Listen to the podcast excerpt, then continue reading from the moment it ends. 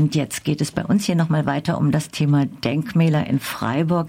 In der ersten Stunde, das habt ihr ja vielleicht auch gehört, hatten wir eine ausführliche Debatte um Loretta, die neue Holzfigur am Loretta Bad.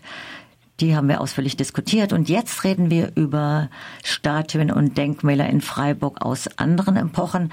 Es ist so, wie in der Vortragsankündigung gerade auch gesagt, viele Freiburger Denkmäler stammen aus dem späten 18. bzw. frühen 20. Jahrhundert.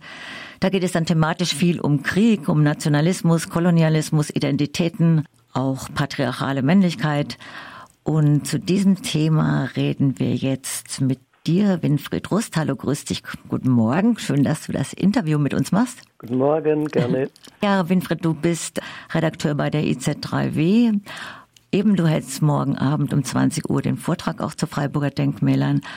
Und äh, du hast auch einfach schon viele Jahre zu dem Thema gearbeitet. Jetzt wollten wir uns im Gespräch fokussieren äh, auf den Bereich Geschlechterdarstellungen und Frauendarstellungen in, bei Freiburger Denkmälern. Was gibt's denn da zu sagen? Freiburger Denkmäler, also äh, wir hatten ja jetzt in deiner Anmoderation schon den äh, Fokus auf Freiburger Kriegerdenkmäler äh, Mitte des 19. bis ins 20. Jahrhundert hinein.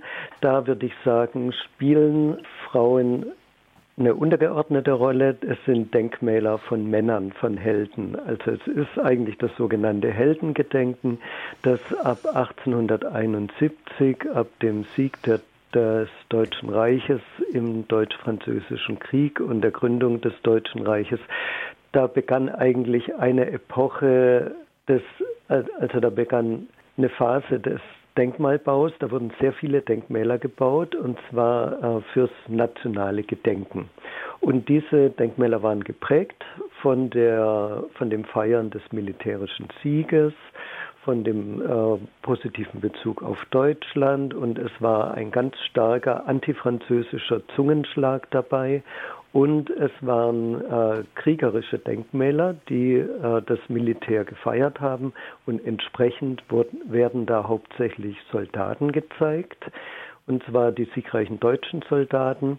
Unter den Tisch fällt eher das die Toten und unter den Tisch fallen auch die Frauen, aber es gibt Frauendarstellungen. Benennst du mal welche? Es gibt ja auch diesen Mutterbrunnen zum Beispiel. Äh, ja, Genau, also Frauen werden dargestellt, also tatsächlich, das passiert äh, schon immer wieder. Es gibt an der, äh, aus dem 20. Jahrhundert an der Universität die Trauernde oder in christlichen Darstellungen über äh, Kriegsgedenken, dass äh, Frauen gezeigt werden, die trauern. Da ist interessant, es scheint eher der Job der Frauen zu sein, zu trauern, als der der Männer. Äh, was äh, den äh, Rollenverteilungen entspricht.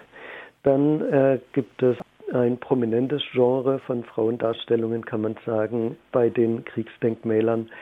Und das ist sozusagen die Heldenmutter. Also da müssen wir Beispiel Mütterbrunnen einen Sprung ins 20. Jahrhundert machen. der Mütterbrunnen, das ist in Freiburg wirklich ein Beispiel äh, nationalsozialistischer Ästhetik. Der Mutterbrunnen wurde 1933 konzipiert und gebaut und er zeigt so eine Heldenmutter mit, die vor Kraft strotzt, die drei Kinder auf den Armen hält und da wird auch Zitat der deutschen Mutter gedacht. Es ist ein richtiges Nazi-Bild, diese Skulptur dort, die heute aber seitens Stadt und Bürgerverein als äh, ein unpolitisches ähm, Mutterbildchen betrachtet wird. Und äh, die, äh, der Mütterbrunnen ist in der Viere und zwar an der Schwarzwaldstraße Höhe Brauerei Ganter, noch weiter auf der rechten Seite Richtung dem dem Tunnel, der da beginnt. Naja, und dann gibt es noch so ein äh, drittes wichtiges Genre von Frauendarstellungen äh, auf Denkmälern und das, ähm, das ist zum Beispiel die Victoria oder die Germania. Also äh, bei der Germania symbolisiert eine Frau das Vaterland, was nicht ganz ungewöhnlich ist. Im internationalen Kontext gibt es immer wieder, dass äh, die Nation naturalisiert wird als Vater meistens oder als Mutterland, Beispiel Türkei. Äh, die Germania ist eine Figur, die Deutschland symbolisiert auf dem Hauptfriedhof. Äh, dort wird der beiden Kriege gedacht an der Germania, des Ersten wie auch des Zweiten Weltkrieges. Es ist ein äh, städtisches äh, Denkmal, errichtet natürlich in Zusammenarbeit mit den Kriegerverbänden und so, die es damals gab. Und das ist auch äh, trotz Frau ein kriegerisches Denkmal. Also die Frau hat erstens ein Schild, zweitens eine Lanze, drittens einen finstersten Gesichtsausdruck. Und dann gibt es noch abweichend davon die Victoria auf dem Siegesdenkmal. Und diese Victoria, die erzählt wieder eine ganz andere Geschichte. Ich hätte auch noch eine Frage. Und zwar, genau, geht es ja auch um die deutsch-französischen Beziehungen, oft bei diesen Statuen in Freiburg. Ähm, und auch zumindest in Postkarten wurden damals ja auch ähm, Frauenkörper instrumentalisiert, um auch den Feind als barbarisch darzustellen, als Vergewaltiger, aber dann mit den fremden Legionären, also nochmal koloniale Thematik, ja auch um, um zu zeigen, ja, dass dann quasi, also auf der Postkarte sehr brutal dargestellt und auch total menschenverachtend, quasi tierische Figuren ähm, anstelle der fremden Legionäre, die dann eben ja äh, äh eben germanisch dargestellte oder so mhm. klischeehaft dargestellte junge Frauenkörper ähm, sich ähm, aneignen. Gibt es sowas auch bei Statuen oder auch einen Kommentar zu der heutigen Loretto-Statue vor dem Schwimmbad am Lollo? Na, der Weg ist weit. Also ähm, da gibt es natürlich keinen unmittelbaren Zusammenhang. Aber ähm, naja, Kriege sind brutal. Also schon der 1870-71er Krieg äh, hatte Hunderttausende Menschenleben auch gekostet und es war Barbarei pur im Krieg und der Erste Weltkrieg sowieso. Äh, in der deutschen Kriegspropaganda äh, wurde Frankreich natürlich entmenschlicht und ähm, es ging darum, äh, auch die Frauen hier zu schützen. Ne? Das war natürlich äh, ein Kriegtopos, der immer benannt wurde. Und es gab im, schon im 1870-71er Krieg habe ich ein Zitat gefunden, in dem äh, vor den wilden Horten der Franzo die in der französischen Armee unterwegs sind, gewarnt, die aus, äh, die aus den Kolonien kommen. Das war schon 1870, 71er, äh, haben äh, Menschen aus Afrika auch in der französischen Armee gekämpft, im Ersten Weltkrieg sowieso.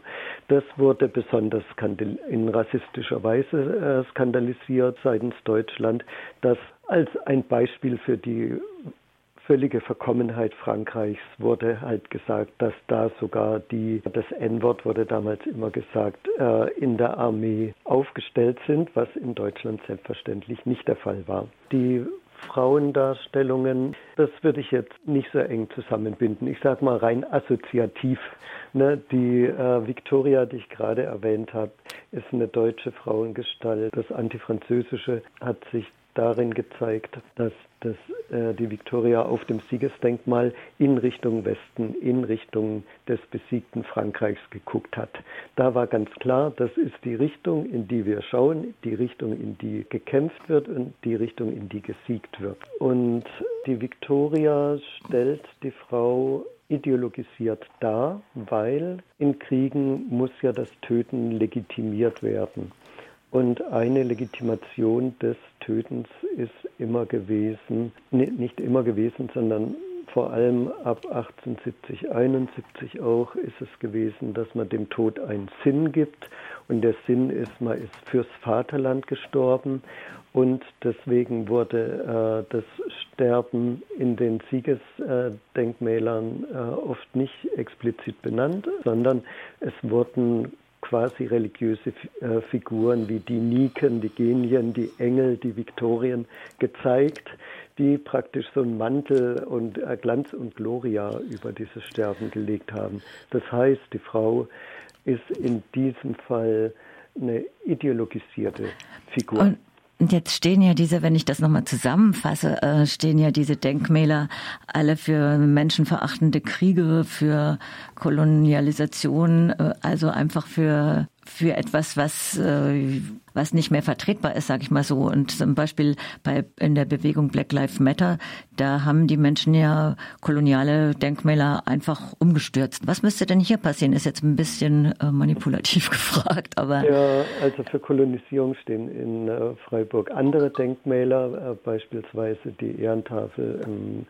ehemaligen Völkerkundemuseum, das heute Natur, Museum für Natur und Mensch heißt. Also das wäre dann ein treffenderes Beispiel und mhm. sagen wir mal, diese Denkmäler sind nicht äh, so unschuldig und äh, ideologiefrei, wie sie oft tun und hingestellt werden, sondern sie, ähm, sie haben Botschaften. Kriegerdenkmäler sind meistens von Kriegervereinen äh, gestiftet äh, oder unterstützt worden und die, die Ehrentafel ebenso. Und ähm, es, es gibt Kritik daran und es gibt äh, Zeiten, in denen Denkmäler auch gestürzt werden. Das sind in der Regel Hochphasen von Protesten oder von Umstürzen. Da ist es eine besondere Feier eigentlich für eine, äh, für, für eine bessere Gesellschaft, dass man mal so ein, so ein Denkmal umlegt. Ja, aber es gab in Freiburg ja zum Beispiel auch insofern Widerstand, dass auch äh, einzelne Denkmäler dann auch mal umgestaltet worden sind oder gibt es ja immer wieder was? Genau, das gibt es immer wieder, weil das ja im, im, im Grunde keine Entschuldigung für, für diese kriegsverherrlichenden äh, Monstren gibt. Was wäre denn deine Forderung? Oder in deinem Vortrag heißt ja auch, oder kann das weg? Was ist denn äh, deine Forderung? Wofür setzt du dich ein? Also, na, ehrlich gesagt, ich finde diese Denkmäler ähm, nicht so wichtig wie ein handfestes Thema wie Mindestlohn oder so.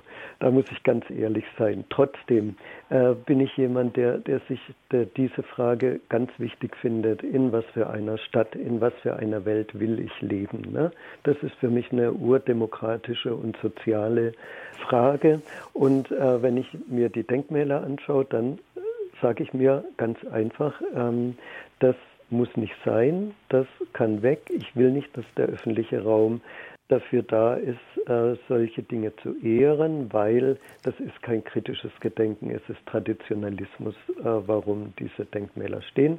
Das heißt, ich fände es ganz gut, wenn die wegkommen würden und äh, optimalerweise allerdings nicht einfach entsorgt, sondern ich fände es gut, sie für ein kritisches Geschichtsbewusstsein zu verwenden, indem man sie sozusagen musealisiert, also indem man sie an einen Ort verbringt, indem man äh, sozusagen tatsächlich eine kritische Geschichtsarbeit äh, beginnen und durchführen kann. Ich glaube, das ist ein super Schlusswort. Ich bedanke mich ganz herzlich für das Interview und verweise nochmal auf deinen Vortrag morgen Abend um 20 Uhr. Schaut doch bitte bei Taka noch an. Also ganz, ganz herzlichen Dank. Ja, danke auch.